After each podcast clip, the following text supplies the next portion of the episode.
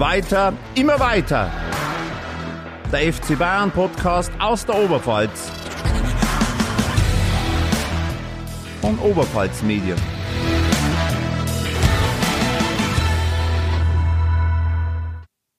Servus, Grüß Gott und habe die Ehre. Herzlich willkommen bei Weiter immer weiter, dem FC Bayern Podcast aus der Oberpfalz. Mein Name ist Thomas Wiebel und bei mir ist heute nicht der geschätzte Kollege Fabian Leb, der ist leider terminlich verhindert, aber ich denke, wir haben mehr als würdigen Ersatz gefunden. Ihr kennt ihn alle, ihr liebt ihn alle. Hier unser Stargast Sebastian Böhm. Ja, hallo, vielen Dank für diese große Ankündigung. Ich hoffe, ich kann es irgendwie ähm, ja, mit Leistung zurück zurückgewinnen, äh, was heißt zurückgewinnen, mit Leistung überzeugen, ähm, dass du, dass ich da keine Erwartungen enttäusche. Ähm, aber endlich bin ich mal, darf ich mal spielen hier im Podcast und sitze nicht nur auf der Bank. Das finde ich gut. Danke fürs Vertrauen. Ja, natürlich, das ist ja quasi ein, ein Edeljoker, möchte, möchte man meinen. Äh, wer von euch da draußen sich jetzt fragt, woher dieses zauberhafte Stimmchen kennt, unter anderem aus einer der letzten Kulturkiosk-Podcast-Folgen, die wir hatten, wo Sebastian Böhm mit äh, Christian Huber, dem ja, Bestseller-Autor aus Schwandorf, kann man glaube ich sagen, gesprochen hat. Wobei, da gab es glaube ich irgendwie Streitigkeiten, ob er jetzt hunderttausende oder Millionen Bücher verkauft hat. Ja, ich wollte, dass er über eine Million Bücher verkauft hat. Ähm, er hat verneint. Also ich würde es ihm gönnen. Äh, wahnsinnig netter Typ und äh, ja gerne auch mal reinhören. Also äh, wirklich ein sehr spannendes Gespräch. Ähm, lag natürlich zu 100 Prozent an Christian Huber und nicht an mir. Ähm, nee, tatsächlich, auch das Buch ist sehr zu empfehlen. Genau, aber keine Angst, heute geht's nicht nur um Literatur, nicht nur um äh, Bücher und Autoren, sondern natürlich um Fußball, natürlich um den FC Bayern, der in dieser Saison zum sage und schreibe zehnten Mal in Reihe Meister geworden ist. Sebastian, wie, wie euphorisch warst du nach diesem Meistertitel? Ja, eher nicht so. Ähm, und ich kann beobachten, dass, äh, oder ich glaube beobachtet zu haben, dass die FC Bayern-Spieler auch nicht so euphorisch waren. Ähm, also ich meine, die Schalenübergabe war jetzt eher emotionslos, würde ich sagen, nach dem Spiel gegen den VfB Stuttgart. Ähm, und genauso fühle ich mich auch als Bayern-Fan, muss ich sagen. Ähm, also zehnmal hintereinander, äh, irgendwie kann da ja auch nicht mehr die große ähm, Ekstase aufkommen, würde ich sagen. Wie ging's dir? Ja, ja, mir ging's mir ging's ganz genauso. Ich meine, es war ja ab einem gewissen Punkt, ich denke spätestens ab dem ähm, ja den Rückspiel Bayern gegen BVB war es ja, glaube ich, komplett absehbar, in welche Richtung das läuft. Und offen gestanden hatte ich auch während der Saison selten den Eindruck, dass es da jetzt eine andere Mannschaft gibt, die jetzt wirklich will, die jetzt wirklich diese letzte Meile geht, um da dem FC Bayern diesen zehnten Titel in Folge ähm, streitig zu machen. Ich dachte ja vorab eigentlich, boah, zehnter in Folge, das ist dann schon noch was, was Besonderes. Ja, und das war dann offen gestanden so ein bisschen Business as usual und es ist ein bisschen komisch, das zu sagen als Bayern-Fan, aber man würde sich schon wünschen, dass jetzt dann mal auch irgendwie ein, zwei, vielleicht sogar drei andere Mannschaften kommen und diesen Meisterschaftskampf ein bisschen spannender machen. Vielleicht so wie in England, so diese Größenordnung. Ich glaube, das wäre schon ganz spannend. Sehe ich genauso. Also ich, ähm, ja, ich ähm, erkenne schon eine Entwicklung bei mir, dass ich äh, nicht mehr so emotionalisiert werde von vom Fußball allgemein, aber ich bin eben Bayern-Fan und äh, ich bin auch nicht mehr mit den großen Emotionen dabei irgendwie bei meinem Team. Und ich finde es schade, weil was habe ich damals mitgefiebert bei Champions League Abenden oder äh, bei Bundesliga Partien, bei spannenden Spieltagen? Ich war so aufgeregt und jetzt ist es mir zeitweise fast ein bisschen wurscht. Und das äh, finde ich echt schade, weil ich motiviere mich immer wieder, ähm, ja, mich auf die Bundesliga zu freuen, aber es ist halt einfach langweilig. Der Abstiegskampf ist dann vielleicht noch spannend oder wer schafft es jetzt in die restlichen Champions League Plätze und ganz oben zieht halt der Stern des Süden, Südens einsam seine Kreise, was glaube ich sich nicht einmal Uli Hoeneß und Co. mittlerweile gut finden, dass es da so wenig nationale Konkurrenz gibt. Ähm, du hast es aber schon gerade angesprochen. Das war früher, war das, war das ganz, ganz anders. Das ist auch so ein bisschen die Agenda für heute. Jeder von euch, der die, den Podcast-Titel oder die Podcast-Beschreibung durchgelesen hat, der weiß ja eh, worum es geht. Wir wollen heute auf ja wahrscheinlich eine der, wenn nicht der spannendsten Meisterschaften überhaupt nicht nur in der Historie des FC Bayern, sondern auch in der ganzen Bundesliga-Historie zurückblicken, nämlich auf die Meisterschaft 2001, Stichwort Meister der Herzen, Schalke Meister der Herzen. Davor wollen wir aber noch kurz auf diese Saison zurückblicken und ein bisschen überlegen, war der FC Bayern jetzt so gut, waren die anderen jetzt so schlecht? Da haben wir auch wie gewohnt ein paar Zahlen aufbereitet für euch, mit denen ihr dann in Gesprächen mit den Kumpels ähm, glänzen könnt. Bevor wir da reingehen, würde ich aber sagen, gehen wir kurz ab in die Werbung.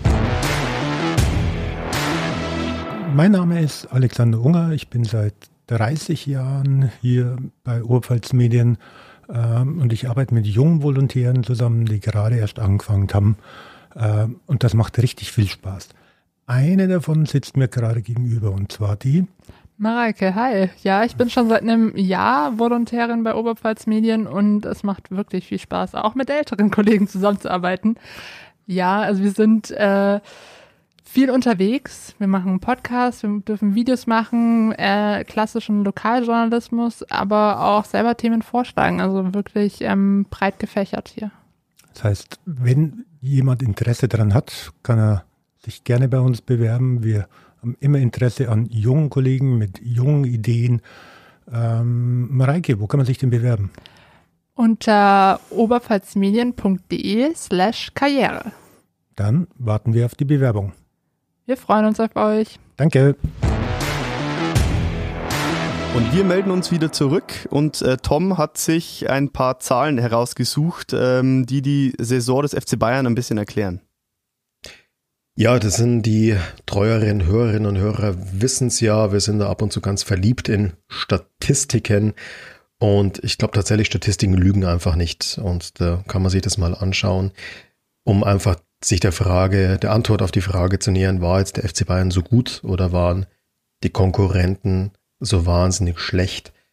Ich, wir haben jetzt hier wieder die Zahlen so der letzten, ja, gut 20 Jahre, 21 Jahre sind's, ähm, aufgeschlüsselt zum Beispiel nach Punkte pro Spiel. Was glaubst du, Sebastian, wo rangiert der FC Bayern da so im Vergleich zu den 20 Jahren davor?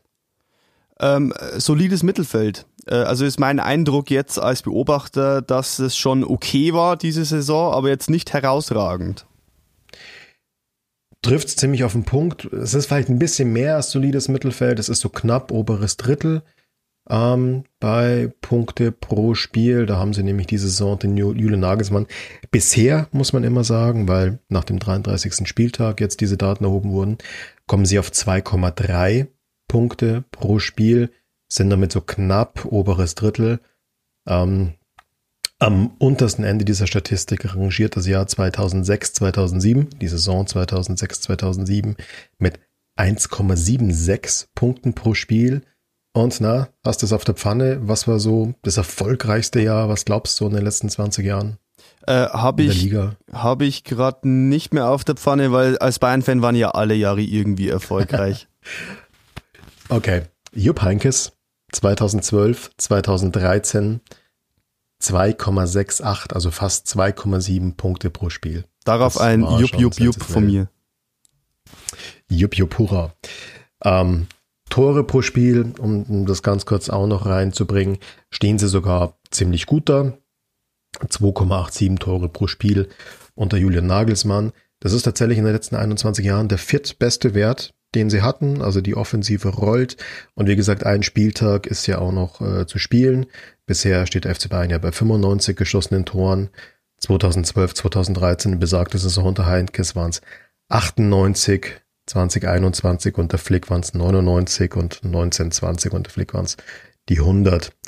Und ja, ich hoffe, ich habe da nichts vergessen. Das ist immer ein sensibles Thema. Und dann noch ganz kurz, ähm, Gegentore pro Spiel, das ist, glaube ich, vielleicht sogar das Spannendste, weil ja die Abwehr, die Defensive des Teams dieses Jahr eigentlich sehr gescholten wurde. Wir kommen tatsächlich auf 1,06 Gegentore pro Spiel. Das ist viel. Das ist unteres Drittel. Das ist jetzt nicht ganz so schlecht wie die knapp 1,3 unter Hansi Flick in der Saison 2021. Ähm, aber es ist schon echt eine Menge. Also trotz dieser Defensive, trotz mehr als einem Gegentor pro Spiel, am Ende doch so souverän Meister geworden. Was glaubst du, Sebastian? war die Offensive einfach so toll oder wollte einfach kein anderer Verein? Ähm, ich glaube, es wollte keiner. Also ich hatte auf jeden Fall nicht den Eindruck und ich bin da auch sehr enttäuscht, muss ich sagen, und blicke da ähm, in den Pott nach äh, Dortmund vor allem. Also wenn ich mir, ich habe mir jetzt gestern auch nochmal die Mannschaft äh, angeschaut, den Kader angeschaut von, von Dortmund und ich muss ganz ehrlich sagen, ey, also das ist schon ein richtig guter Kader. Und ich habe da auch das nicht. Man, das kann man sagen, ja. Und ich habe da auch nicht die großen Unterschiede zwischen dem Bayern-Kader und dem BVB-Kader ähm, erkannt. Ähm, und ich habe mir dann auch gedacht, was waren denn damals immer die Probleme vom, von Dortmund, die man ihnen nachgesagt hat? Zum Beispiel, dass es äh, keine Leader, keine Kämpfer ähm, gegeben hat im Team, äh, war doch damals mal der große Vorwurf. Ja. Aber wir haben jetzt hier einen Jude Bellingham, wir haben einen Emre Can, wir haben einen Witzel. Ähm, das sind ja genau die Typen, die diese Mittelfeld haben. Dazu dann mit diesen technisch starken Spielern. Und ich meine ganz ehrlich, äh, Erling Haaland vorne im Sturm, also besser geht's dann auch irgendwie nicht mehr. Und besser wird's auch nicht mehr. Also ich bin da echt wahnsinnig enttäuscht und ich glaube, dass wir da die Dortmunder auch ein bisschen damit durchkommen lassen, immer mit diesen Sätzen, äh, wir sind finanziell, äh, ist der Abstand äh, zwischen uns und den Bayern ist einfach viel zu groß und also ganz ehrlich, meine These ist, ich weiß, vielleicht ist es eine steile These, äh, aber ich glaube, wenn Jürgen Klopp diese BVB-Mannschaft gecoacht hätte, wäre Dortmund Meister geworden dieses Jahr. Weil die Bayern waren nicht so stark, äh, zeigen ja auch die Zahlen, sagen ja auch die Zahlen aus, die du gerade genannt hast. Sie waren, sie waren eigentlich machbar dieses Jahr. Eigentlich hätte man sich die Bayern schnappen können oder zumindest ein Herzschlagfinale am letzten Spieltag äh, heraufbeschwören können.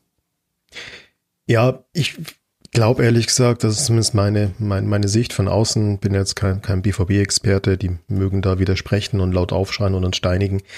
Aber man macht es sich vielleicht auch ein Stück weit auch leicht. Ja. Man muss nicht so diese letzten Meter gehen, man muss nicht so dieses letzte Quäntchen abrufen, weil am Ende kann man immer sagen, ja, sind halt die Bayern und schaut doch mal deren Umsatz an. Wobei ich meine, wir reden bei Borussia Dortmund ja auch von einem, von, von einem börsennotierten Verein, der irgendwie ungefähr eine halbe Milliarde Euro Umsatz hat. Also das ist jetzt nicht äh, der kleine Hinterhofverein. Ich will jetzt nicht wieder den äh, Julian Nagelsmann-Gag von der Freiwilligen Feuerwehr, was wir aus Untergiesing bringen. Ähm, irgendwas mit Giesing. Irgendwas mit Giesing was, genau. Und ich meine, das muss man erstmal schaffen, eine Mannschaft mit Haaland, mit Bellingham, mit Reus, mit Hazard nicht Meister zu werden. Das muss da auch erstmal schaffen.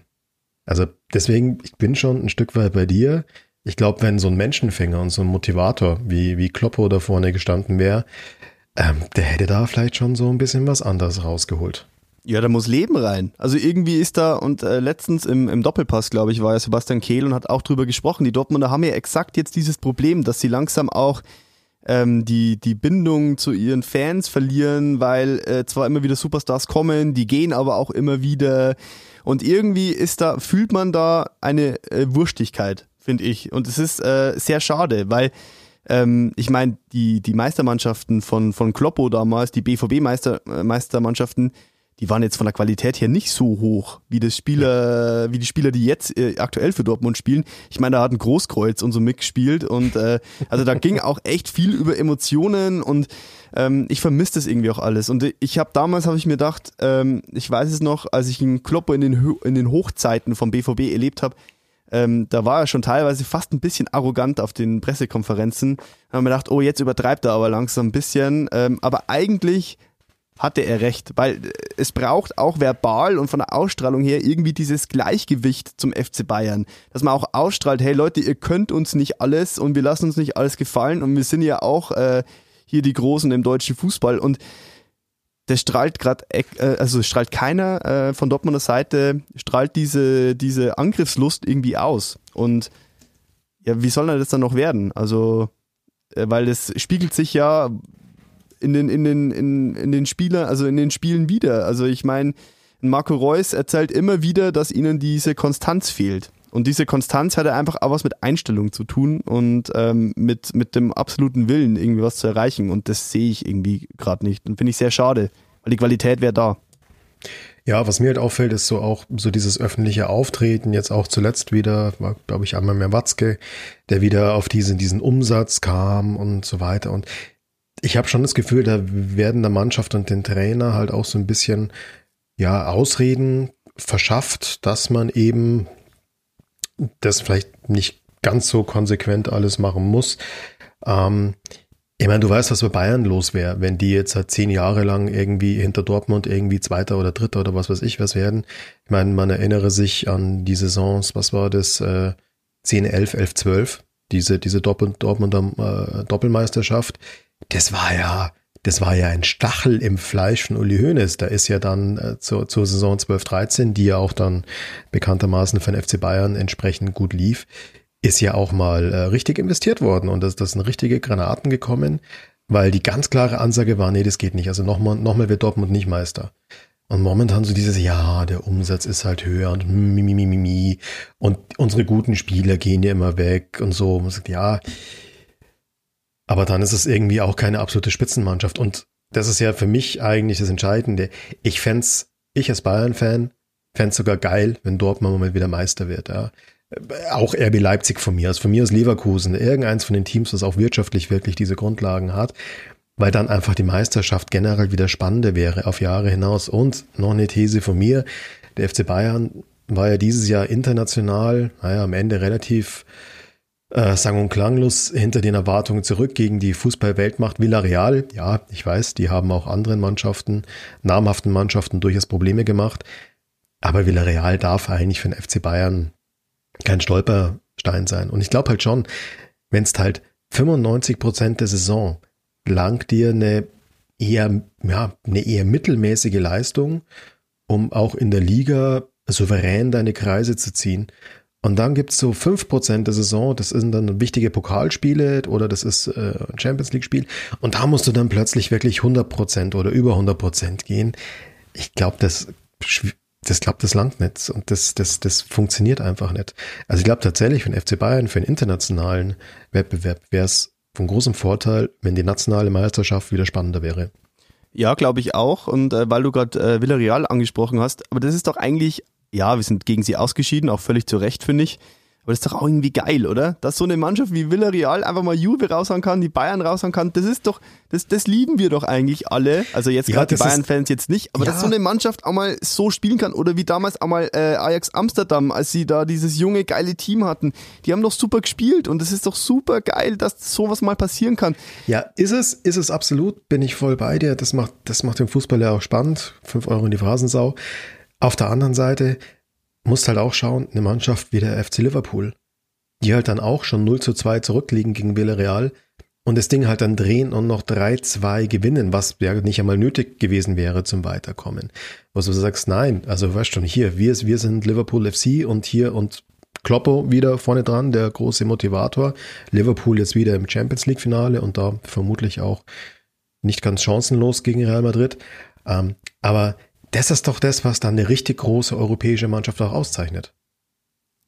Ja, und das hat was mit Stimmung zu tun, die im Verein erzeugt wird. Und ähm, also die Bayern waren ja noch nie so packbar äh, von der Stimmung her wie jetzt gefühlt. Also ja. es sind Höhnes weg, es, sind Rum, äh, es ist Rummenigge weg. Ähm, also äh, es, es, waren ja die großen Lautsprecher. Und wenn man jetzt sich jetzt Olli Kahn und ein Bratzo anschaut, da ist ja jetzt auch äh, eine große Neutralität eingezogen, auch in der äh, Art der Kommunikation. Und äh, ich finde, da fehlt fehlt auch einiges gerade, was damals den FC Bayern äh, groß gemacht hat und ausgemacht hat. Und genau in diese äh, Kerbe, eigentlich in diese Lücke müssten jetzt eigentlich die anderen schlagen. Und äh, ich glaube, die, die Dortmunder müssten das eigentlich als ihre große Chance sehen, machen es aber nicht, weil also ich, ich schlag da echt die Hände über äh, vor dem Gesicht zusammen, wenn, wenn ich wenn ich da höre, der Abstand finanziell zu führt ja, ähm, ist, ist, äh, ist nicht so groß wie äh, der Abstand zum FC Bayern. Also wenn schon sowas so offen kommuniziert wird, habe ich es jetzt richtig gesagt, ja. Also der Abstand von Dortmund zu Fürth ist nicht so groß wie der von Dortmund zum FC Bayern. Ja, genau. Und wenn solche äh, Vergleiche schon mal auch mal dann platziert werden, dann sagt es doch eigentlich alles aus. Und finde ich schade. Ja, also wie gesagt, ist halt die Frage, ob sich ein Stück weit auch die Verantwortlichen in Dortmund da halt selber ein bisschen aus der Kritik rausnehmen, weil ich meine, das muss ja nicht so sein. Das ist jetzt wieder Uli Hoeneß Lieblingsthema, ja, dass sich der FC Bayern das ja alles selber erarbeitet hat.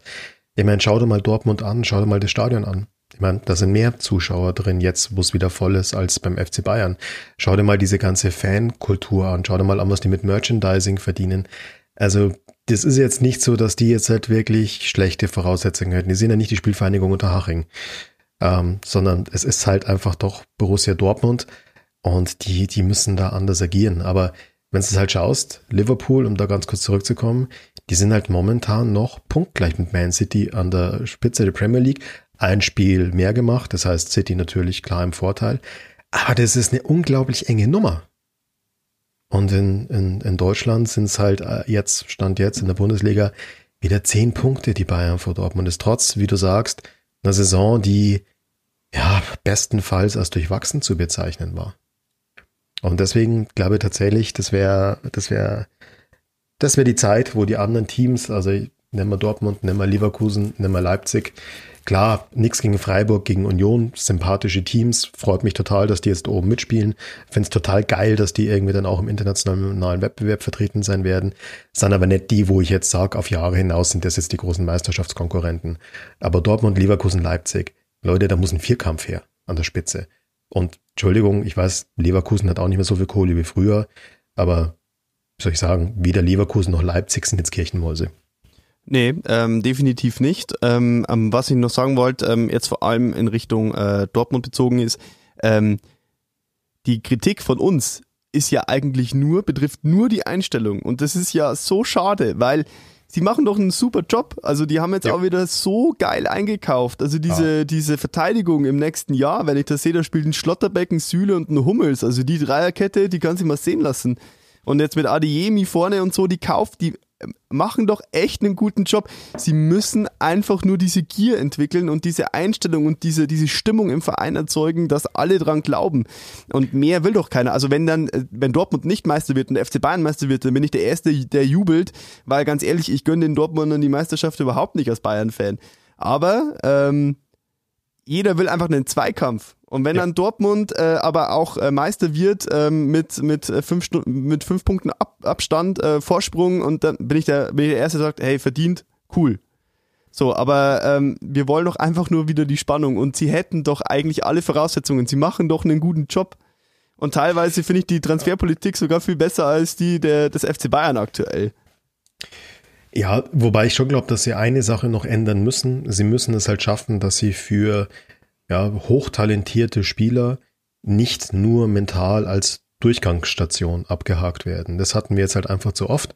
Dass Spieler, die so von unten kommen, da haben sie ein super Händchen, haben sie ein super Scouting. Ja, ich meine, den Haaland, den hätten auch alle anderen holen können. Sie haben es gemacht, Chapeau. Aber wie lange ist es schon klar, dass der sich eigentlich zu höherem und lukrativerem Berufen fühlt? Ja, und wie sehr hängt er sich dann noch wirklich noch rein? Und ich meine, gerade die Rückrunde in Dortmund stand ja komplett und in diesem Schatten von diesem Thema. Wann geht er jetzt? Wohin geht er? Wer gewinnt den Zweikampf vom Haaland? Es hätte niemand mehr in Ernst dran gedacht, dass der da bleibt. Und es ist ja nicht nur Haaland, das waren ja andere Spieler davor auch. Und ich befürchte, das werden künftig auch andere haben. Und das ist aber auch ein Problem wenn du wirklich in den Köpfen von hochtalentierten Spielern mit massivem Potenzial nur eine Durchgangsstation bist. Und klar, Bayern verliert auch mal jemand an den anderen Verein, an einen spanischen Verein oder an einen italienischen Verein früher, in früheren Zeiten. Ähm, aber trotzdem habe ich das Gefühl, wenn jemand zu Bayern kommt, dann macht er das, weil er die Champions League gewinnen will. Und wenn jemand zu Dortmund kommt, das Gefühl, jo, der will in Champions League mitspielen und sich dort für Mannschaften empfehlen, die die Champions League gewinnen können. Und das kann es auf die Dauer halt auch nicht sein. Ja klar, also ich meine, das ist ja jetzt wahrscheinlich auch der klassische Move von Adiemi, der sieht einfach, ja. hey, ich kann mich bei Dortmund einfach viel besser entwickeln als beim FC Bayern. Ähm, ich habe mich aber auch gefragt, äh, hat Bayern vielleicht sogar das schlimmere Transferproblem gerade, ähm, weil die ja, eine, ja. Die, die, sind halt einfach ein bisschen höher und ähm, sie bekommen nicht diese äh, angehenden Weltklasse-Spieler, weil die natürlich irgendwie auch zu Recht sagen, hey, bei Bayern sitze ich nur auf der Bank, ich muss mich entwickeln. Aber was gibt's denn da noch? Dann, also diese Top-Stars, diese absoluten Weltklasse-Stars, Weltklasse-Spieler, die, die kriegen sie ja auch nicht. Weil die dann, die gehen dann nach England und ähm, nach Spanien und nach Italien, wo ein bisschen mehr Geld gerade ja. ausgegeben werden kann, oder nach Paris. Und dann kommt dann so ein, so ein Grafenberg aus Amsterdam. Ja, das ist dann einfach, ja, also wird der den, den FC Bayern zu verstärken. Also irgendwie habe ich gerade ähm, auch den Eindruck, dass der dass der FC Bayern ähm, auch nicht so richtig weiß, wie er auf dem Transfermarkt agieren soll. Ähm ja, da, da bin ich bei dir. Ich glaube tatsächlich auch, dass der FC Bayern das wirklich, wirklich schwer hat, weil, wie soll ich sagen, vielleicht wäre das Geld sogar da, aber so diese, ja, diese Firmenpolitik, diese Vereinspolitik des FC Bayern, lässt halt eigentlich keine Hochrisikogeschichten zu. Also das lässt nicht zu, dass ich jetzt irgendwie für irgendeinen absoluten Topstar irgendwie, was weiß ich, welche Unsummen dreistellige Millionenbereich bezahle. Ja, und wenn er halt nicht funktioniert, dann funktioniert er halt nicht. Das kann sich halt auch ein FC Bayern nicht leisten. Also versuchen sie halt so auch so hochtalentierte Leute zu holen. Nehmen wir mal für die Abwehr den Nian Su als, als Beispiel. Aber auf dem ist dann von Anfang an immer dieser Stempel, oh, kann der, kann der die Erwartung erfüllen, kann der die Erwartung erfüllen, kann der die, also das ist, glaube ich, schon echt schwierig. Und aber auch noch ein anderes Thema dazu zum Thema ähm, Vertrags, äh, Transfer beziehungsweise Vertragsverlängerungen. So zur Zeit ist ja, sind ja die großen Themen oder waren die großen Themen die Verlängerungen von Müller, von Neuer, von Lewandowski. Was haben die noch gleich einen Altersdurchschnitt, die drei? Also, verstehe mir falsch, alles drei Weltklasse-Spieler, aber mir fehlt da ein bisschen, dass halt diese absoluten Leistungsträger von unten nachkommen, also über Transfers. Ja, das ist eine solide Ü30-Party, würde ich sagen. ähm, ähm, und sie performen ja auch noch ganz gut. Äh, aber ja, und das ist auch ein, also ich sehe da ehrlich gesagt ähm, die große Chance der Dortmunder, eben mit einer hochtalentierten jungen Mannschaft, da jetzt diese Transferprobleme des FC Bayern irgendwie auszunutzen. Ähm, vielleicht äh, wird uns Brazzo alle noch überraschen und äh, wird da die, die, großen, die großen Hammer raushauen. Ich, man hört ja irgendwie so Manet-Gerüchte, ja. ähm, die ich äh, ehrlich gesagt nicht glauben kann. Äh, wäre ja fast zu schön. Ich weiß ja gar nicht, ob der so viel Sinn macht, ähm, wenn, wenn die ganzen Außenspieler auch bleiben, äh, die, wir, die wir haben. Ähm, aber ich sehe da echt ein ernsthaftes Problem. Also ich meine, vor allem jetzt auch so ein, so ein Lewandowski, wenn der jetzt geht, ähm, wen, wen will man da holen? Also äh, ich hätte da fast eigentlich nur so ein, so ein, so ein Dybala irgendwie als, als Wunschspieler, den man da vielleicht holen könnte. Ähm, du und Karl-Heinz Rummenigge, gell? Ja. Äh, ihr, hat der auch immer, hat der auch immer recht. Ich fand den immer gut. Ja. Und Italiener beim FC Bayern hatte immer irgendwas. Äh, es ist ein Argentinier, ich weiß, aber. Ich wollte gerade sagen, es ist, ist nicht ja, Argentinier. Das war jetzt einfach ein Fehler. Ja, aber er kommt äh, aus, er würde ja aus Turin kommen. Also ja, irgendwie das, doch ein halber Italiener. Natürlich. Und bestimmt kann er auch super Spaghetti kochen. Nein, ich bin voll bei dir. Also das, wenn jetzt ein Lewandowski geht, weil es den eben doch zum FC Barcelona zieht, weil die es doch irgendwie schaffen, den Transferüberschuss, den sie ja anscheinend erwirtschaften müssen, ähm, zu managen und ja, einen wie Lewandowski zu holen, ja, dann wird's spannend. Dann wird's aber wirklich spannend. Und ich meine, vielleicht ist das auch ein, ein Stück weit, ja, das ist jetzt halt für Nicht-Bayern-Fans sehr schwierig, wenn man sagt, ein Stück weit das Problem, dass sie zehnmal in Folge Meister geworden sind. Aber du weißt, glaube ich, was ich meine. Am Ende des Tages war es ganz oft fast egal, was für Probleme es ansonsten gab, wie die Transfers liefen und so weiter ja, du hast halt hinten einen Neuer und du hast halt vorne einen Lewandowski und so und die Mentalität stimmt auch noch im Regelfall. Ja, dann holst du das Ding schon, schon irgendwie. Aber was du gesagt hast, der, der Sohn vom Salihamidzic hat ja, glaube ich, auf Instagram georakelt, dass in diesem Transferfenster noch einiges passieren wird. Dybala hast du schon angesprochen. Mhm. Gibt es ansonsten noch Namen, wo du sagst, wenn es ein Wünsch dir was ist, wenn jetzt der Herr Salihamidzic zu meinem Böhm kommt und sagt, Herr Böhm, wen soll man holen? Boah, ähm, ich würde mir tatsächlich, ähm, ja, also ich habe mir, ich habe mir Gedanken gemacht über den, über den, über dieses Manet-Gerücht und ich sehe den ehrlich gesagt gar nicht so beim FC Bayern gerade aktuell. Ich, ich würde mir tatsächlich ähm, einen, ja, einen, einen Paolo Dybala würde ich mir schon wünschen ehrlich gesagt. Das wäre schon mal ein absoluter Wunschspieler. Also ich glaube auch, äh, nächste steile These von mir, er weiß, wurscht ist, ähm, ich glaube auch, dass Lewandowski jetzt gehen muss. Ich glaube, dass die Zeiten jetzt auch irgendwie so, also ich, das ist so, ein Bauchgefühl. Also der hat äh, absolut verdienter Spieler, Weltklasse, ja. hat abgeliefert. Ähm, er soll jetzt aber einfach auch irgendwie seinen Schritt gehen, den er irgendwie auch gehen will und nochmal für Barcelona spielen oder für einen anderen äh, großen Club. Das ist auch völlig okay. Ich glaube aber, dass du halt ähm, ihn ersetzen musst mit zwei, drei anderen Offensivgranaten, ja, äh, die, die dann Und ich glaube auch, dass es eine große Chance sein kann. Ähm, ich hatte auch tatsächlich das Gefühl, dass bei Lewandowski letztes Jahr eigentlich mit Einstellung von diesem Gerd Müller-Rekord und dann, Gott, welchen von diesen Preisen hat er gewonnen? Ich komme da immer durcheinander. War er jetzt Weltfußballer des Jahres, Europafußballer des Jahres, den goldenen Schuh, den bronzenen Schuh, irgendwas hat er doch wieder gewonnen. Er hat doch, er hat doch eigentlich fast alles gewonnen, bis auf den Ballon d'Or, oder? Ja, gut, und den gewinnt, glaube ich, ein Spieler, der in Deutschland spielt, zu Besoni. Aber die Frage ist halt, was, was treibt den noch an beim FC Bayern? Und ich glaube, da gibt's nicht mehr viel. Also, äh, ich habe jetzt auch nochmal gerade drüber nachgedacht, weil ich ja irgendwie äh, nicht groß geliefert habe in der Antwort jetzt, äh, welche Wunschspiele äh, ich mir da jetzt, welche ich da jetzt habe für den FC Bayern und ich habe irgendwie auch keine.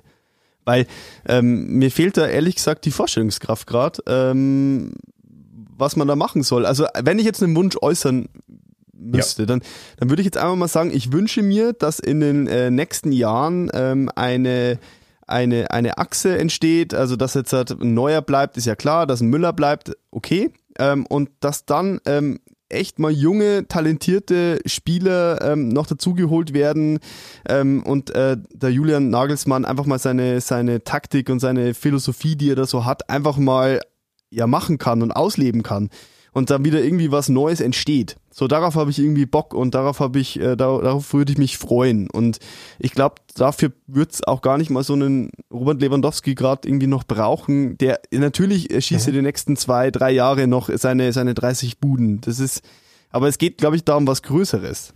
Also es muss wieder ein bisschen Bewegung da rein. Und äh, im Moment bin ich da noch ein bisschen, ähm, ja, kann ich mir da nicht so richtig was drunter vorstellen, wie das jetzt die nächsten Jahre werden soll.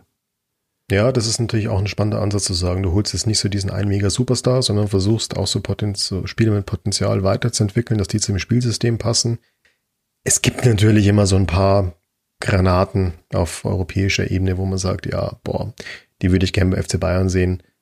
Äh, wohl wissend, dass die nie kommen werden, äh, kommen werden. Natürlich äh, Mohamed Salah, für mich einer der besten, wenn nicht der beste Stürmer der Welt. Jetzt mit Liverpool eben im Champions League Finale. Fand ich auch sehr spannend, wo er gesagt hat, hey, gut, dass es real wird. Wir haben noch eine Rechnung offen. Auch wenn sein Intimfeind äh, Ramos da ja nicht mehr spielt. Ähm, aber der wird nicht zum FC Bayern kommen und ich befürchte einfach, dass auch keine anderen Stürmer dieser Größenordnung zum FC Bayern kommen. Warum? Naja, auch weil es doch genügend Scheichclubs oder Clubs mit anderweitig, äh, mit, mit amerikanischen Ownern gibt, die das, äh, die das gar nicht nötig haben. Aber vielleicht ist das jetzt auch schon eine ganz gute Überleitung, weil wir haben ja gesagt, wir wollen heute auch über die Meisterschaft 2001 sprechen. Und man muss ja ganz ehrlich sagen, ich glaube, wenn man den Kader 2001 äh, des FC Bayern vergleicht mit dem Kader von, von heuer, also von, von dieser Saison, das war damals, glaube ich, so gerade, was das Thema Fußballer können angeht, also auch technisch, Technik und so weiter, nicht ganz so grandios, wie es jetzt so die letzten Jahre war. Kann man das so sagen? Ja, kann man so sagen, würde ich unterschreiben. Also da haben wir ähm, also Leute gespielt, die ich, die ich, die ich wahnsinnig schätze, muss man auch sagen. Das war noch die Zeit, wo dann ähm, ja ein Jens Jeremies gespielt hat, ein Thomas Slinke gespielt hat und so weiter. Stefan Effenberg natürlich ähm, mit dabei in der Abwehr, Willi Sagnol, Samuel Kufur. Also immer für einen Gag gut, auch immer für einen Foul am eigenen Mitspieler. Ähm, äh, Patrick Anderson, auf den glaube ich, werden wir heute nochmal zu sprechen kommen. Ähm, und ansonsten, ja, also klar, auch hochtalentierte Leute wie, wie ein Mehmet Scholl, der aber so den hundertprozentigen Durchbruch halt auch nie gesch äh, geschafft hat.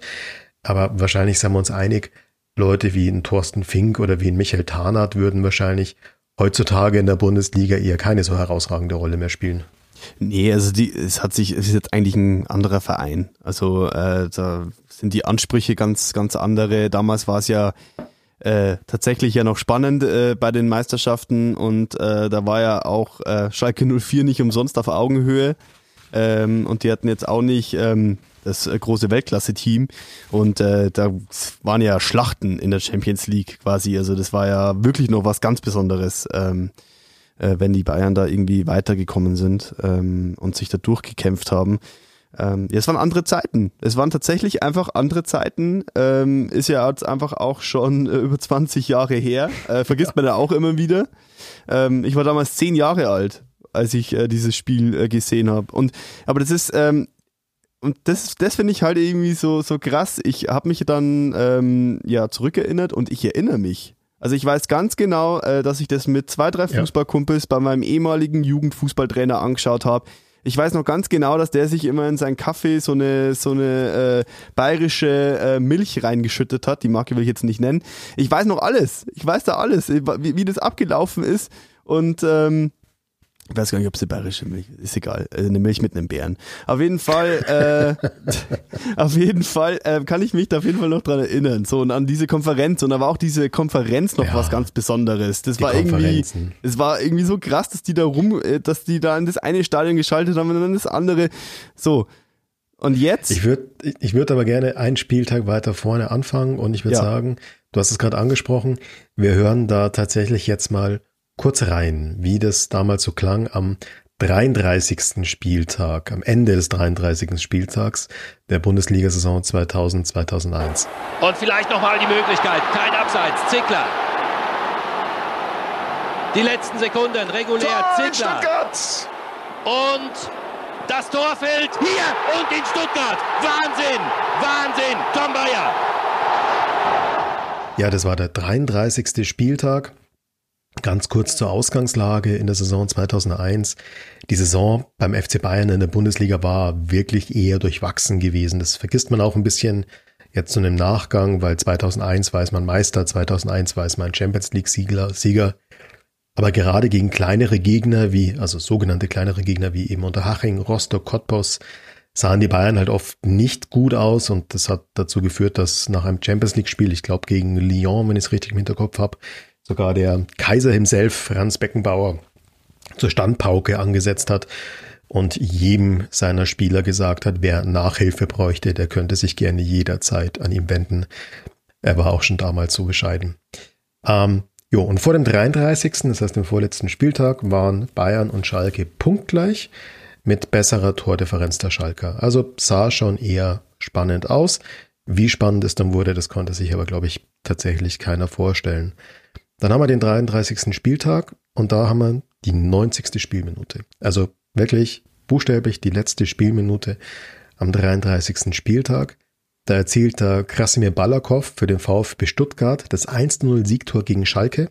Schalke hat nicht gewonnen gegen den VfB Stuttgart, hat seine Hausaufgaben nicht gemacht für den Meistertitel. Und sieben Sekunden später, also handgestoppt sieben Sekunden später, trifft Alexander Zickler zum 2 1 Heimsieg des FC Bayern gegen den ersten FC Kaiserslautern. Jo, damit war der FC Bayern wieder an der Tabellenspitze und hatte drei Punkte Vorsprung, vermeintlich komfortable drei Punkte Vorsprung vor dem FC Schalke 04. Ähm, wenn jetzt Schalke gegen Unterhaching, gegen Abstiegskandidaten Unterhaching gewinnt, dann würde im FC Bayern ja trotzdem ein lockeres Unentschieden, ein dreckiges 0 zu 0 beim HSV am letzten Spieltag ähm, langen. Jo, das war der 33. Spieltag und wer dachte, das war schon spannend, der sollte sich dann umschauen beim 34. Spieltag, da würde ich sagen, da hören wir auch mal kurz rein, was die Kommentatoren damals so von sich gegeben haben. Es ist passiert! Sergei Barbares, im Moment ist Schalke deutscher Meister. Das Spiel ist aus und der FC Schalke 04 ist deutscher Meister. Ist das so? Spiel in Hamburg ist noch nicht zu Ende. Zu früh. Bayern spielt noch. Bayern spielt noch. Ich bin kein Prophet und ich sage trotzdem, das wird die letzte Szene in dieser Saison sein. Die Bayern, machen sie es oder nicht? Elfenberg. Ja, so sind sie.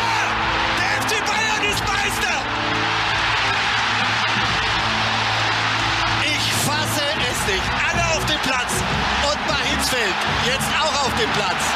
Das gibt es nicht. Schalke war gegen Unterhaching 0 zu 2 zurückgelegen. Daheim sah nicht gut aus. Dann haben sie aufgeholt, haben ausgeglichen. Und dann ist tatsächlich Unterhaching mit 3 zu 2 in Führung gegangen. Und der eine oder andere Bayern-Fan, ich auch damals, haben sich gedacht, okay, History is repeating. Also das hatten wir ja schon mal, das Unterhaching. Der Meistermacher war gegen den FC Bayern. Aber dem war dann nicht so. Die Schalker haben mit 5 zu 3 gewonnen. Ähm, du hast gesagt, du weißt noch ganz genau, wo du warst. Du weißt, kannst dich noch an alles erinnern. Die Konferenz ist bei mir ähnlich. Wir hatten tatsächlich keine, ich glaube, Premiere war das damals, wo das übertragen wurde.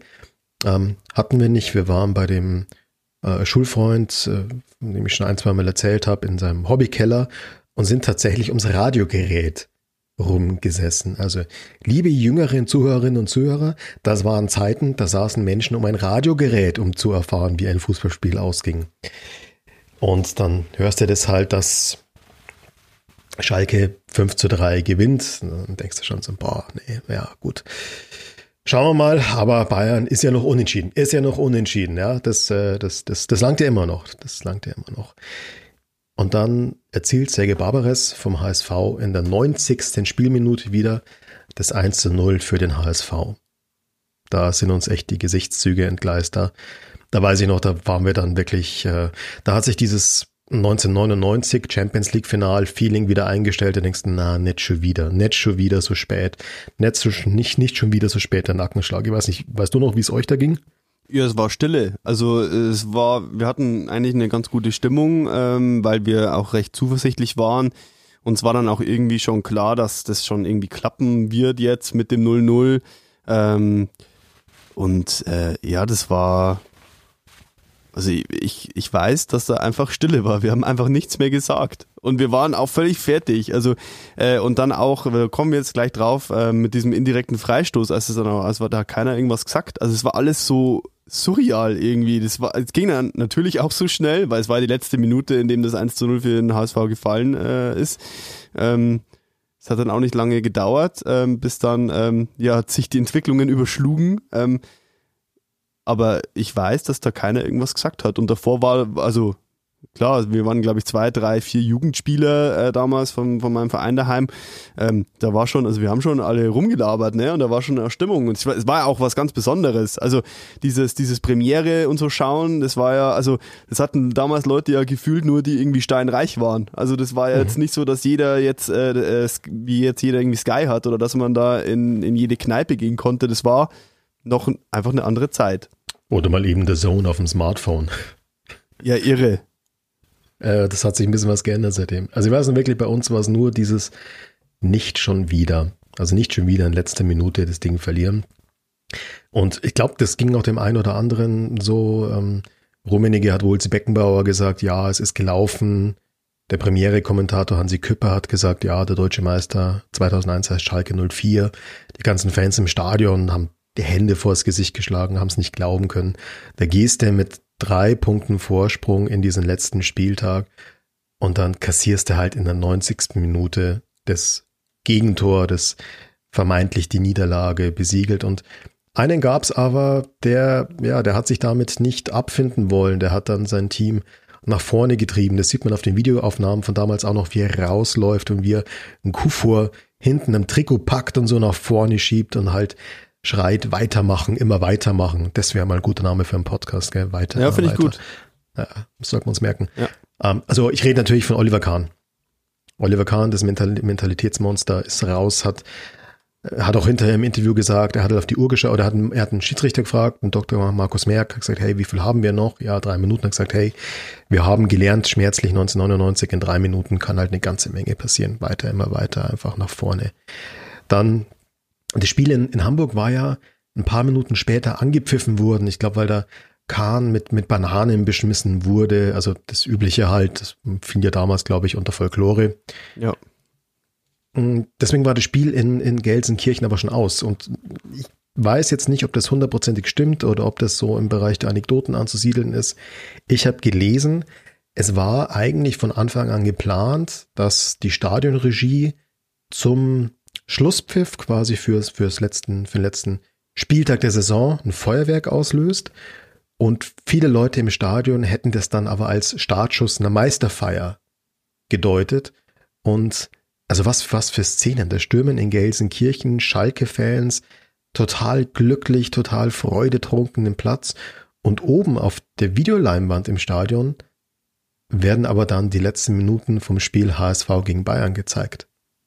Also was für eine Situation, was für eine Situation das war. Und ähm, ja, und dann kommt die vierte Minute der Nachspielzeit beim Spiel FC Bayern gegen HSV. Und du weißt sicher noch ziemlich genau, was da passiert ist. Ja, es gab äh, einen Rückpass zum äh, ja. Torwart und der Torwart hat diesen Rückpass aufgenommen und äh, die Bayern-Spieler äh, fingen an zu protestieren ähm, und haben einen indirekten Freistoß gefordert. Und ja, jedem war klar, dass das jetzt äh, die letzte Aktion ist. Ähm, die, die Stimmung auf der, der wurde da, ich weiß nicht, ob da, ob davor oder danach wurde auch die Bayernbank äh, immer wieder eingeblendet und da haben wir auch, die konnten es auch nicht fassen. Also die haben auch irgendwie sich unter ihren, unter irgendwelchen Sachen versteckt und konnten gar nicht hinschauen. Und irgendwie hatte ich aber das Gefühl, so der macht es jetzt. Also als dann der Anderson da hinkommt, der hat doch kein einziges Tor äh, für den FC Bayern erzielt. Bis Sein dahin. erstes und einziges, ja. Äh, so, da, aber ich hatte irgendwie das Gefühl, der macht es jetzt. Und das war aber auch echt nicht leicht. Also die Hamburger haben ja da den Bus geparkt. Äh, ja. und, alles, alles, ich, was irgendwie vom Platz war, wurde genau, auf das Tor gestellt. Genau. Und ich, ich weiß auch gar nicht mehr, wie das irgendwie, das war doch physikalisch fast nicht möglich, dass der da irgendwie durch diese Mauer und, äh, aber er hat es geschafft. Und das war, es war so ein krasses Gefühl. Ich, ähm, ich weiß gar nicht, also ich glaube, das war fast noch ein bisschen krasser als äh, dieses Barca-Gefühl, also als dieses Manchester United-Trauma. Und das war schon wirklich äh, hart. Also es war natürlich ein schönes Gefühl, aber das war schon, oh, es hat mich mitgenommen, ey. Das hat mir vor ein paar Jahre, ein paar Lebensjahre gekostet wahrscheinlich. so, so, so kann man sagen. Also es war ein Rückpass vom Uifayushi zum, äh, zum Schober. Der Schober hat dann später gesagt, oh nein, das war kein Rückpass, das war ein Gestochere. Ey, ich habe es mir noch mal im Video angeschaut. Das ist ja das Schöne, das gibt's alles heutzutage. Ich glaube, es gab wenig klare Rückpässe zum Torhüter. Also wirklich äh, Uifayushi äh, unter Bedrängnis, bedrängt von zwei, drei Bayern-Spielern. Also letztlich ähm, exakt so dieses, dieses Thema weiter, weiter, immer weiter. Wir gehen einfach Gas, wir gehen, wir gehen einfach vorne drauf. Ähm, dieser Rückpass zum Schober, ja, und der nimmt halt den Ball vor den heranstürmenden Bayern-Spielern auf. Also ich glaube, klarer wird's nicht. Und dann war es ja so, dann gab es ja vorhin eine kurze Diskussion, wer schießt, beziehungsweise der Effenberg ist dann zum Anderson, das ist ja schon gesagt, der hatte noch kein einziges Tor geschossen für den FC Bayern. Aber Effenberg wusste, der hat den härtesten Schuss. Und dann kam Kahn, kam, Kahn kam nach vorne und hat dann zum Effenberg gesagt, hey, ich schieß. Ja, völlig was, irre. Völlig irre, was, was aber auch die Mentalität von, von dem Kahn zeigt, wieder dieses, ich übernehme jetzt hier die Verantwortung. Und Effenberg hat dann gesagt, nee, nee, nee, nee, nee, der Patrick schießt, der Patrick schießt. Und Anderson hat dann später einfach nur gesagt im Interview, ähm, naja, es war einfach klar, flach, weil die Mauer wird irgendwie hochspringen und so hart wie möglich. Einfach so, das war auch der Grund dafür, dass er ausgewählt wurde. Anderson hatte den härtesten Schuss. Und die Distanz war so knapp, dass er eigentlich kaum vorbeischießen konnte. Also es war klar, entweder ballert der da jetzt irgendeinen, irgendeinen armen Menschen in der Mauer irgendwie einen mörderblauen Fleck irgendwo an Schienbein oder der Ball geht rein und du hast es ja gesagt und natürlich vorweggenommen, weiß auch jeder, der Ball ging rein. Und danach natürlich äh, Ekstase, pure Freude. Also zumindest in Hamburg wenn man sich dann die Szenen anschaut, in Gelsenkirchen war es dann nicht ganz so, als sich so langsam diese Erkenntnis durchgesetzt hat und fielen auch so Aussagen wie, ich glaube nicht mehr an den Fußballgott. Da kam ja dann noch dieses, diese Vier-Minuten-Meisterschaft von Schalke und Schalke als Meister der Herzen und so. In dem Moment hat natürlich auch bei dir diese, diese krasse Freude überwogen, du hast es ja vorhin auch gesagt. Das war damals halt auch noch anders. Das war nicht so, dass man gesagt hat, naja, wir sind jetzt achtmal Meister geworden, wir werden wieder achtmal Meister, ist jetzt halt jemand anders, sondern das war ja wirklich schon was Besonderes. Aber jetzt im Rückblick mit ein bisschen Distanz, tun, haben dir die Schalke da auch ein bisschen leid getan? Ja, natürlich, also immer noch. Also ich meine, die haben ja auch wirklich richtig gut äh, performt in dieser Saison, das weiß ich ja noch. Also das war, das war schon auch irgendwie ein cooles Team und irgendwie ist ja auch äh, Schalke ein Traditionsverein und äh, man hätte es ihnen äh, schon auch gegönnt, aber das war eine ganz andere Situation damals, weil ähm, jetzt hat man ja irgendwie das Gefühl, jetzt ja zehn Meisterschaften hintereinander, jetzt wäre es mal wieder ganz schön, wenn wir anders vielleicht mal wieder und so. So, wir hatten damals nichts zu verschenken. So, der FC Bayern war da noch nicht so. Also, die Meisterschaft, die war schon wichtig. Und also da waren, wir waren da noch nicht so verwöhnt. Ähm, deswegen Mitleid ja, ähm, aber so, es war schon ganz gut damals, dass der FC Bayern Meister äh, geworden ist. War, glaube ich, auch einfach wichtig für die gesamte Entwicklung des Vereins, dass da auch das äh, äh, weiterhin so äh, bergauf gegangen ist, ähm, äh, weil tatsächlich, wenn da es war ja, Manchester United war ja noch in den Köpfen und äh, wie du es vorher angesprochen hast, und wenn er jetzt dieses zweite äh, schicksalsträchtige Finale da in der Bundesliga verloren gegangen wäre, das wäre nicht so gut gewesen, glaube ich. Also da muss man, muss man auch erstmal, ähm, das muss man auch erstmal verkraften. Ähm, ja, aber tatsächlich, aber das waren noch genau die Zeiten, die, äh, an die sich die ganzen Bayern-Fans noch erinnern. Und ähm, ich finde, sowas gehört auch dazu, sowas muss auch mal sein. Also zum Beispiel auch diese, ja, das Finale der Horm fällt mir da auch ein. Das würde ich, würde ich auch äh, von der gleichen Emotionalitäts äh, ähm, Stufe, das würde ich genauso einordnen in diese, in diese, so, an das erinnert sich einfach ein Bayern-Fan. Und das ist doch irgendwie auch cool. Ähm, ja, und äh, diese, und jetzt aktuell habe ich das nicht mehr, fühle ich das nicht mehr irgendwie, diese, ja, diese, dass ich da irgendwie davor sitze und mit, also richtig mitfieber. Ja, das, äh, das stimmt sicherlich. Also das war damals, äh, um das mal kurz ins, äh, in den Kontext zu setzen, was, was für eine Sache das war. Das waren die Zeiten, das weiß ich noch, da habe ich, da war ich gerade eben nach München-Schwabing gezogen, so Studentenbude. Ähm, und da komme ich an der Münchner Freiheit mit der U6 an und dann werden da im, in der U-Bahn, also im U-Bahnhof, die Bundesliga-Zwischengänge, äh, Zwischenstände durchgegeben vom, vom Sprecher. Also und du hast auch gemerkt in der U-Bahn, das interessiert jeden. Also da, das, das war Wahnsinn. Das war, das war so, das war ein Feeling, das, das war eine Spannung. Ähm, und ich meine, nach, nachdem die Meisterschaft klar war, sind wir halt natürlich auch wieder äh, Schwabing rein, sind wir Leopoldstraße, war noch natürlich ein bisschen, äh, ja, ein bisschen reduziert, weil vier Tage später ja noch ein anderes Spiel anstand, nämlich das äh, Champions League Finale gegen den äh, FC Valencia in Mailand. Aber trotzdem war das, war das Wahnsinn, war das, war das eine irre Stimmung, eine irre Atmosphäre. Jetzt muss man sagen, auch wenn die Bayern-Fans halt immer noch auf der Leo feiern, es ist halt so ein bisschen Pflichtübung, ne? Also so, ah, ja, heuer wieder, ja, okay, bis nächstes Jahr. Das ist halt ein bisschen schade. Ja, aber also man, man kann es ihnen ja auch nicht vorwerfen. Also ich meine, Nein, um Gottes Willen. Es ist halt einfach, es ist halt ein, also die, wir freuen uns ja alle. So ist es ja nicht. Also sagt ja keiner, oh, ist schon wieder Meister geworden. Wir freuen uns ja alle, aber du kannst natürlich nicht mehr, das wäre ja auch irgendwie komisch, wenn du immer wieder neu ausflippst. Äh, vor allem, wenn du mit so einem Vorsprung äh, gewinnst. Es ist, es ist halt einfach ähm, aktuell einfach ein bisschen schade, ja. Ähm, also, wie gesagt, ich war echt ein bisschen ja, geschockt von dieser, von dieser Schalenübergabe ähm, da am, am letzten Spieltag. Ähm, boah, das war schon echt langweilig. Ja, das und, war schon trüge. Und äh, vor allem, ich musste mir dann, also ich musste mich auch ein bisschen zwingen, äh, hinzuschalten. Also ich habe die letzten zehn Minuten des Spiels äh, angeschaut und habe mir gedacht, ja komm, die Schalenübergabe, das muss jetzt irgendwie schon. Ja, eigentlich nicht. Also es war, war ja wirklich ähm, auch dieses Feiern vor der Fankurve und so.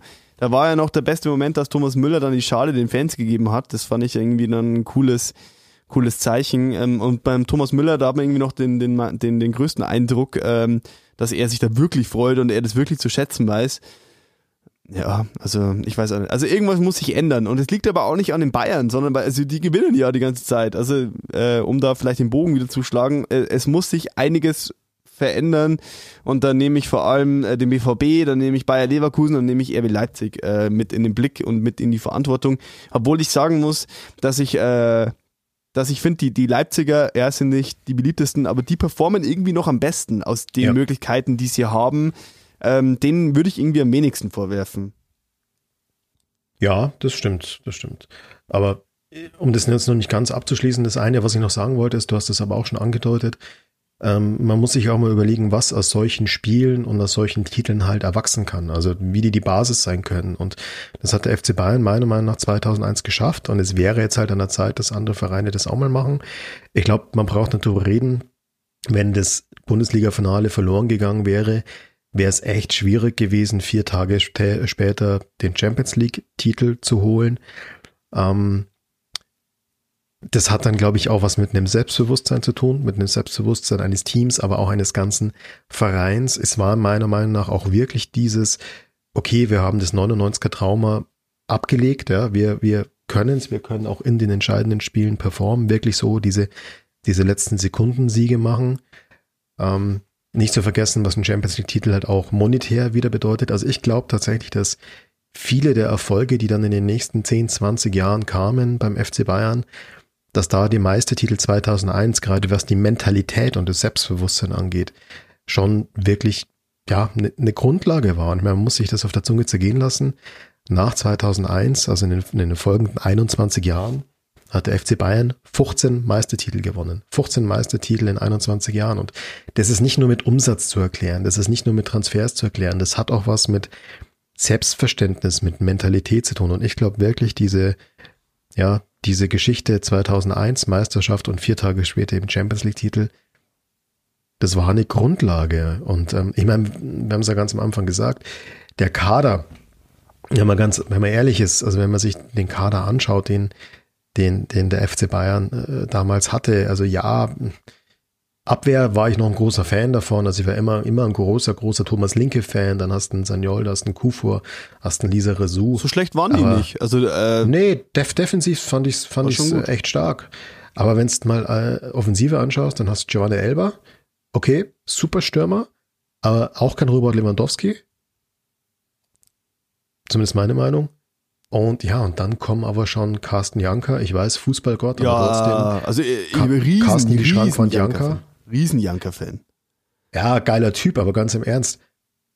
Selbst wenn du einen Carsten Janker in seiner, seiner, seiner, seiner besten Phase heutzutage in die Bundesligamannschaft werfen würdest, glaubst du, das wird es noch funktionieren, dieses sehr statische, eher langsame Spiel? Nee, natürlich nicht, aber das würde ja, also wer würde da noch funktionieren? Also es war einfach ein anderes, also das ging, war ein paar Gänge weiter äh, unten. Also die Geschwindigkeit ist, ist ein ganz anderer Sport jetzt. Ich glaube halt, es waren ein paar weniger Künstler und ein paar mehr Handwerker. Da ja. nehme ich jetzt mal Mittelfeld eben mit, mit Fink, mit Tarnat, mit Jeremies, mit Effenberg, mit Strunz. Also das waren schon welche, die haben schon hingelangt. Muss man ganz vorsichtig zu formulieren. Ähm, ich glaube auch, dass gerade Typen wie Jens Jeremies unglaublich wichtig waren, auch für die Erfolge, die sie 2001 gemacht haben. Also diese Rackerer, diese Arbeiter, diese Staubsauger vor der Abwehr. Aber wie gesagt, der Kader, den FC Bayern heute hat, ist, denke ich, ein ganz anderer. Und ich glaube wirklich, du musst dir diesen Erfolg halt auch mal erarbeiten. Und es ist dann immer so viel bei anderen, bei Fans von anderen Vereinen und teilweise auch in Medien, ist dann immer, wenn Bayern spät irgendwie ein Tor macht oder irgendeinen Titel klar macht, ist dann grundsätzlich von den Dusel-Bayern die Rede. Immer. Jetzt will ich ja gar nicht abstreiten, dass der FC Bayern hin und wieder auch einfach mal Glück hatte. Und ich meine, dass eben der Schober zum Beispiel diesen Rückpass so dämlich aufnimmt und diesen, diesen indirekten Freistoß produziert, natürlich ist es auch Glück. Aber auf der anderen Seite muss ich sagen, es ist schon auch diese Mentalität, nicht aufzugeben, einfach weiterzumachen. Also wirklich dieses weiter immer weiter, dieses hey, wir sind wir sind der scheiß FC Bayern und wir können da, wir können auch in der letzten Minute das Ding noch holen. Und diese Mentalität vermisse ich tatsächlich bei, bei anderen deutschen Teams, um wieder den Bogen zu spannen zu dieser Saison. Hat Watzke jetzt auch wieder gesagt, ja, oder weiß gar nicht, ob es Watzke oder Zorg war, einer von beiden hat gesagt, ja, also eigentlich ist der Abstand von Bayern zu Dortmund ja gar nicht so viel, weil, also eigentlich war es ja nur ein Problem, dass Dortmund die beiden direkten Duelle gegen den FC Bayern verloren hat. Und wenn sie das nicht gemacht hätten, wären sie auf Augenhöhe gewesen. Ja, das war Zorg, ja. Hat ein bisschen ja, aber Schiedsrichtern die Schuld gegeben, ne? Natürlich, Schiedsrichter ja. sind immer schuld. Ähm, aber sie haben sie verloren. Dortmund hat die entscheidenden Duelle gegen Bayern verloren. Und das, glaube ich, ist ein Stück weit einfach diese Mentalitätskiste. Ja, glaube ich auch. Und ähm, weil wir ja immer wieder ähm, diese Mentalitätskiste ansprechen, also man muss schon fairerweise sagen, damals 2001 äh, diese Zeit Effenberg und Kahn, also es war ein Mentalitätsmonster, aber das war, ja. also das kann man ja von keinem Mensch verlangen, das war ja ungesund. Also das, das, muss man aber auch mal klipp und klar sagen. Also das war, das war ja wirklich hochgradig ungesund. Also da kann man, glaube ich, froh sein, dass da irgendwie nicht mehr passiert ist. So, weil das ist ja wirklich, äh, da, da, man hat ja mitgelitten. Ähm, so, aber die, die waren halt, äh, da, damals hat sich halt dieses, dieses Ding entwickelt, dass die halt dann gesagt haben, so scheiß drauf, was andere Leute von uns denken, so wir ziehen jetzt durch, wir sind der FC Bayern. Und das, äh, da macht man sich natürlich nicht beliebt. Und das sind natürlich dann auch Aussagen mit dabei oder auch den Eindruck, den man da, äh, also wenn da irgendwie der Kahn am, am Kufur rumschüttelt und so, das sind ja, ja. jetzt nicht die sympathischsten Bilder. Ähm, und das meine ich ja, meinte ich davor, ähm, das muss aber auch so sein. So, so, so ein Kloppo hatte auch, wie gesagt, in seinen, seinen, seinen BVB-Zeiten, äh, hatte der da Phasen drin, wo ich mir gedacht habe, oh ey, richtig unsympathisch langsam. Also der, der konnte ja zeitweise kein TV-Interview mehr nach einem Spiel ähm, äh, führen, wo man sich dann gedacht hat, oh, jetzt lass doch mal den armen Reporter in Ruhe, der stellt bloß seine Fragen. So, was der da teilweise ausgeteilt hat. Aber ganz ehrlich, genau so muss es sein. Und genau so ähm, genau so hat man diese Stimmung erzeugt, dass man sagt, ey, wir lassen uns ja nichts gefallen und das muss man auch irgendwie so, so kreieren und so machen. Und das sehe ich aktuell gar nicht. Also ja. klar, so Marco Rose ist ein bestimmt ein guter Trainer und äh, ähm, hat er ja in Gladbach auch schon äh, bewiesen, aber er ist halt auch irgendwie so ein, ja, so ein, so ein smarter Typ, der dann irgendwie auch jedes Wort abwägt und boah, ich weiß nicht, ob das dann, ich würde es ihm wünschen, dass es irgendwie schafft, dass er da ähm, diese Stimmung irgendwie erzeugt. Ich sage ja auch nicht, dass das äh, so ein, so ein, dass es alles so sein muss wie unter Kloppo, aber da hat es halt damals funktioniert und diese Stimmung hat halt perfekt zu diesem Verein gepasst und Dortmund ist nun mal einfach der Verein, der einfach ähm, am ersten dem FC Bayern Paroli bieten kann. Deswegen legen wir da auch das Augenmerk so drauf. Ne? Ja, für mich ist aber auch diese Schiedsrichter-Schelte, die aus Dortmund ja gerne mal kommt, ja auch wieder eine so Ausrede mehr warum man da nicht dabei ist. Und ich meine, wir kennen alle wahre Tabelle.de, wo sie ja quasi die Bundesliga-Tabelle haben, quasi um die, äh, ja, zumindest die deutlichen Fehlentscheidungen korrigiert. Würde es nach wahre Tabelle gehen, das heißt, ähm, Fehlentscheidungen rausgerechnet, hätte der BVB in dieser Saison zwei Punkte weniger bekommen dürfen. Bayern übrigens einen Punkt weniger. Also beide haben dementsprechend von Fehlentscheidungen profitiert. Dortmund sogar noch einen Ticken mehr als der FC Bayern. Also die bösen Schiedsrichter haben, glaube ich, nicht immer Dortmund auf dem Kicker. Ähm, und ja, auch die Ausrede muss man sein lassen. 2001 war für mich ein absolutes Highlight, war auch tatsächlich so eine Saison, die, die mich an den Verein geschweißt hat. Davor war es schon alles ganz geil und auch 99 war eher dramatisch. Aber 2001, diese, diese vier Tage im Mai, also von der Meisterschaft dann zum Champions League Finale, das war schon Hammer. In, in der Mannschaft muss man sagen, du hast es vorhin angesprochen, das war vielleicht nicht immer gesund, aber das waren natürlich auch Typen. Ja, das waren, das waren richtige, richtige Typen. Das ist so, ich habe vorhin gesagt, immer ein großer Thomas Linke Fan. Ähm, so Szenen und mein Thomas Linke und der Ball, das, das waren immer zwei Dinge, die nicht so wahnsinnig gut zusammengepasst haben. Das war also ein Innenverteidiger alter Schule, aber das hat er halt geil gemacht. Und du hast halt gewusst, hey, wenn der reinkommt, dann bricht, ist nicht mehr der schnellste und so, ja, aber das Stellungsspiel ist, ist grandios und wenn der reinkommt, dann brennt hinten wahrscheinlich nichts mehr an. Samuel Kufur, äh, bisschen anderes Thema, aber auch ein geiler Typ. Ähm, und diese Typen haben diese Mentalität auf den Platz gebracht. Und der FC Bayern 2022, der musste diese Mentalität ja gar nicht so krass auf den Platz bringen, weil das Talent war da. Ich meine, schau dir mal den Kader an. Das Können war da. Da hast, ich meine, ich meine, die haben es ja selbst verkraftet, dass selbst Ausnahmekönner wie ein Sané oder ein Gnabry, also da brauchen wir glaube ich nicht drüber reden, wie gut die eigentlich sind. Und die hatten jetzt wirklich nicht ihre beste Saison. Aber gelangt hat's halt trotzdem noch. Und ich glaube, das ist nicht gut, wenn das so bleibt.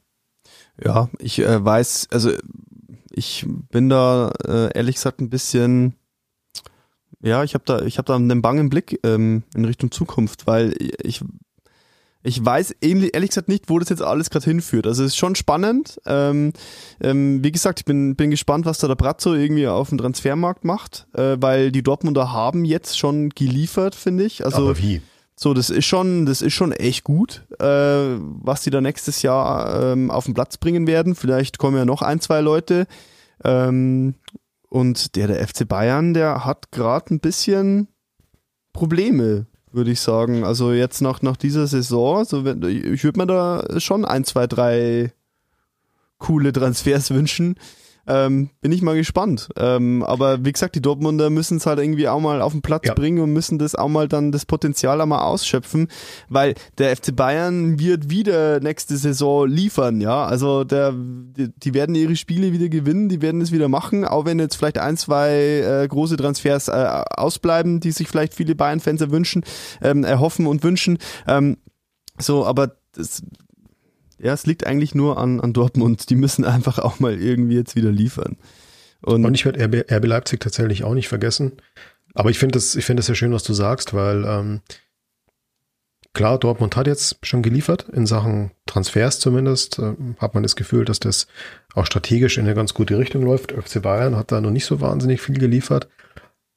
Ähm, aber immer wenn darüber die Rede ist, dass die Bundesliga ist ja so langweilig und ist so langweilig, Serienmeister, bla bla bla bla, mi, mi, mi, mi, mi, da geht's mir immer so ein bisschen zu sehr in diese Richtung.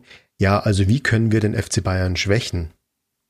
Ja, statt ja. irgendwie sich zu überlegen, ja, wie kann man denn die anderen stärken? Wie kriege ich denn ein Leverkusen, ein Leipzig, ein Dortmund dazu, dass sie da wirklich auf Augenhöhe spielen? Und ich meine, selbst ein FC Bayern, der mit einer maximal mittelmäßigen Saisonleistung doch noch immer noch total souverän deutscher Meister wird, ja, da hat es ja international wieder nicht für wahnsinnig viel gereicht. Und ich meine, jetzt sind sie gegen Villarreal ausgeschieden, du hast es vorhin gesagt. Tolles Fußballmärchen für Villarreal, tolle Leistung. Äh, brauchen wir überhaupt nicht drüber reden. Aber trotzdem, ich meine, ich bin da fast ein bisschen froh, weil ich meine, von, vom FC Liverpool, da wird Bayern wahrscheinlich ja untergegangen in der Form, in der sie da zurzeit sind. Und wenn deutsche Mannschaften halt auch international wieder ein bisschen mithalten wollen, und zwar halt nicht nur in der Europa League, Kudos und Frankfurt, wahnsinnig geil, was die da diese Saison bisher abgeliefert haben. Wir nehmen ja noch vor dem Europa League Finale auf. Ähm, aber wenn wir wollen, dass deutsche Vereine international, das heißt noch nicht auch in der Champions League wieder mehr abliefern, dann kann es ja nicht sein, dass Bayern irgendeiner Form geschwächt wird, sondern dann muss es ja wirklich so sein, dass die anderen aufholen. Ja, und ähm, genau, genauso sehe ich es auch. Und wenn man jetzt halt, ähm, mal äh, Bayern, Dortmund und Leverkusen vergleicht, wenn man jetzt einfach nur mal die Stürmer vergleicht, also ausgeglichener wird's wahrscheinlich fast auch nicht mehr als jetzt in dieser Saison. Also ich meine, Lewandowski bei Bayern, Haaland beim BVB und äh, Schick bei Leverkusen.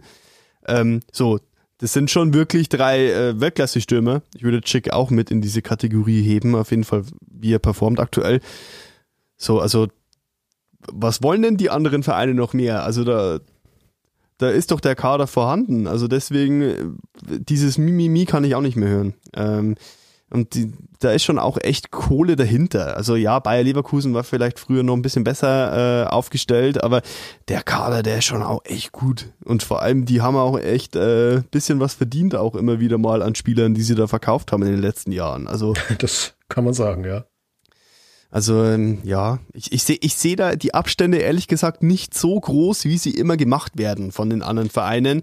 Äh, nicht, das kann man schon irgendwie wettmachen mit anderen, äh, mit anderen ja, Attributen und irgendwie ist auch so eine Einstellungssache, finde ich. Das ist zum Beispiel was, wo ich schon das Gefühl habe, dass der Nagelsmann, wo er noch bei Leipzig war, ähm, dass der da auch diese Stimmung sehr gut erzeugt hat, ja, und dass der wirklich mehr rausgeholt hat. Gut, jetzt ist FC Bayern ein anderes Haifischbecken mit ganz anderen ähm, ja, Alpha-Tieren oben drüber, wo du dich auch erstmal behaupten musst, das Trainer.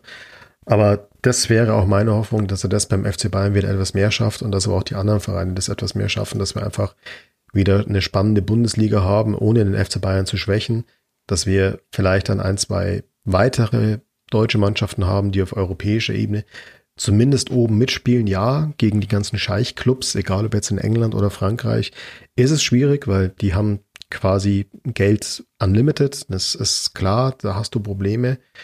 Aber wie du es vorhin gesagt hast, auch ein bescheidenes Villarreal hat gezeigt, dass man international doch ganz gut weit kommen kann. Ich meine, die haben, die haben Juve und die haben Bayern rausgeworfen. Ähm, halt auch über Stimmung, auch über Mentalität. Die haben ja auch, äh, Villarreal hat ja auch teilweise Spieler, die davor schon in größeren Ligen waren, also ne, größere Liga, darf jetzt kein Spanier hören, ähm, aber die zum Beispiel in England schon waren und die quasi da nicht mehr so das Level hatten, die haben sie halt zurückgeholt und die sind dann so zum, zum zweiten Frühling gekommen. Ja, ist auch, auch geil, ist auch, auch eine geile Fußballgeschichte. Und ja, da würde ich mir wirklich wünschen, dass es da international für die deutschen Vereine wieder etwas erfolgreicher wird und dass die deutsche Meisterschaft wieder ein Ticken spannender wird. Ich glaube zwar nicht, dass es wieder ein 2001 geben wird. Ich glaube auch nicht, dass Schalke allzu bald wieder so weit oben um die Meisterschaft mitspielt. Die müssen jetzt erstmal ihren Aufstiegskater verdauen und schauen, dass sie nächste Saison nicht wieder durchgereicht werden.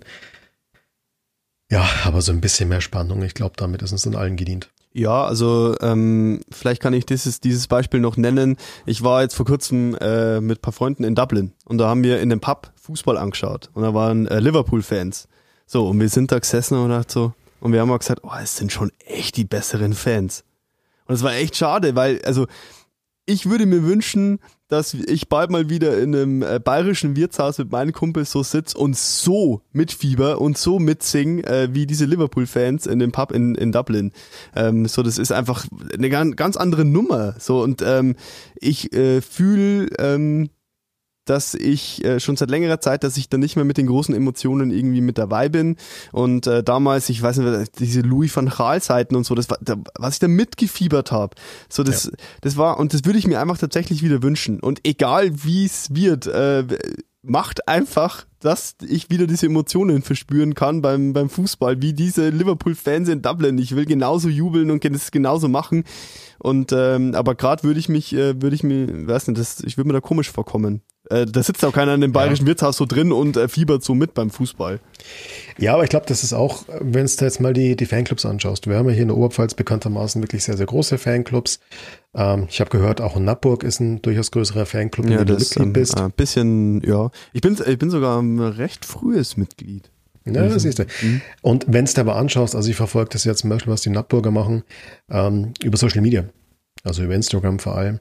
Und das ist halt auch schon sehr durchritualisiert. Ja. Das ist dann äh, wirklich durchchoreografiert, was man so macht und was man zu den Spielen macht und es sind irgendwie immer die gleichen Fotos. Und man muss aber auch ganz ehrlich sagen, ja, wie auch sonst, wenn ich halt einfach das zehnte Mal im Folgemeister werde, natürlich ist es schön, natürlich freut man sich, aber natürlich ist niemand mehr mit der großen Emotion dabei. Und das ist halt, glaube ich, bei Liverpool nochmal eine andere Nummer. Ich meine, musst du mal überlegen, die Meisterschaft, die äh, Klopp mit Liverpool eingefahren hat, das war ja das war ja Ausnahmezustand pur. Wenn da jetzt mal die Gesänge anhörst, diese, äh, diese, diese in Liverpool von der Fantribüne äh, auf Jürgen Klopp singen. Jetzt habe ich letztens gelesen, dass es jetzt Pläne gibt für eine Statue zu, für Jürgen Klopp. Also wie die da steil gehen, wie die wie die steil gehen, weil sie wieder im Champions League Finale sind. Ja, und auch wenn sie die Meisterschaft jetzt nicht holen, was vermutlich der Fall sein wird, weil der Pep mit Man City sich die dann abgreift. Aber trotzdem, die sind halt voll dabei und ich glaube schon, dass das nicht nur daran liegt, dass die Liverpooler Fans wahrscheinlich schon immer mehr mit die euphorischsten, frenetischsten überhaupt europaweit waren, aber es liegt schon auch daran, die Spannung ist da. Ja, klar. Und also die Spannung bei Bayern, ich meine, weißt schon dieses Jahr, ja, wir werden Meister, ich war halt irgendwo unterwegs, habe so aufs Handy geschaut, ah ja, ist jetzt besiegelt. Ja, genau so ist es. Und das ist ja, weil du gerade den Napburger Fanclub ähm, angesprochen hast, das war ja damals so diese Oberpfälzer Zeit, in der äh, in der Oberpfalz ja damals genau 2001 rum und die paar Jahre davor sind ja diese ganzen Fanclubs auch entstanden und gewachsen. So, da war ja das alles noch relativ klein ähm, und äh, ja, und die Entwicklung zeigt ja eben, dass jetzt eben auch die ganzen Fanclubs selbst schon, ich meine, man sieht ja den, den Vorstand vom, vom Napburger Fanclub ja auch immer wieder äh, bei TV schalten und so. Also so hat sich das halt jetzt auch entwickelt. Ähm, ja. Und das äh, und das ist ja auch alles keine Kritik, das ist ja auch alles wunderbar und es ist auch alles äh, okay, ähm, aber irgendwie muss halt jetzt wieder ähm, ja, ein, ein, frischer Wind rein, irgendwie neue Spannung, ähm, weil das ist, ist halt einfach alles so erfolgreich, so groß geworden, und das geht halt einfach, glaube ich, halt, wie gesagt, halt nur über äh, Konkurrenz. Es ist auch so, wenn du dir ein bisschen so die jungen Fans das anschaust, wenn ich hier so die, die, die Kinder von meinen Nachbarn anschaue, der Bur läuft immer im FC Bayern-Trikot rum. Aber jetzt mal ehrlicherweise, der weiß gar nicht, dass es mal einen anderen Meister als den FC Bayern gab. Jetzt lass den mal eine dramatische Niederlage miterleben, dann weiß der den Sieg oder die, ähm, die Meistertitel, den nächsten Titel danach, weiß er dann mal ganz anders zu würdigen. Also ganz im Ernst, 2001 war für mich komplett in Sachen Meisterschaft, natürlich auch Champions League, so, so krass eine Katharsis für alles, was 1999 war. Also es war so ein, wow, es geht doch, wow, krass geil. Also ich bin, ich bin so geschwebt.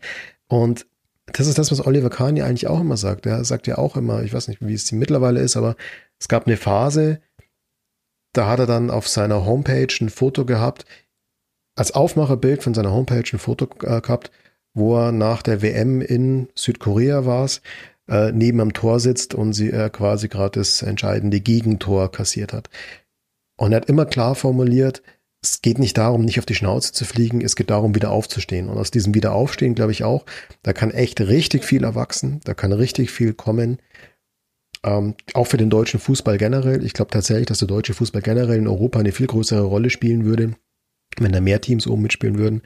Aber das haben wir jetzt ja schon so zwei, drei, zehnmal gesagt.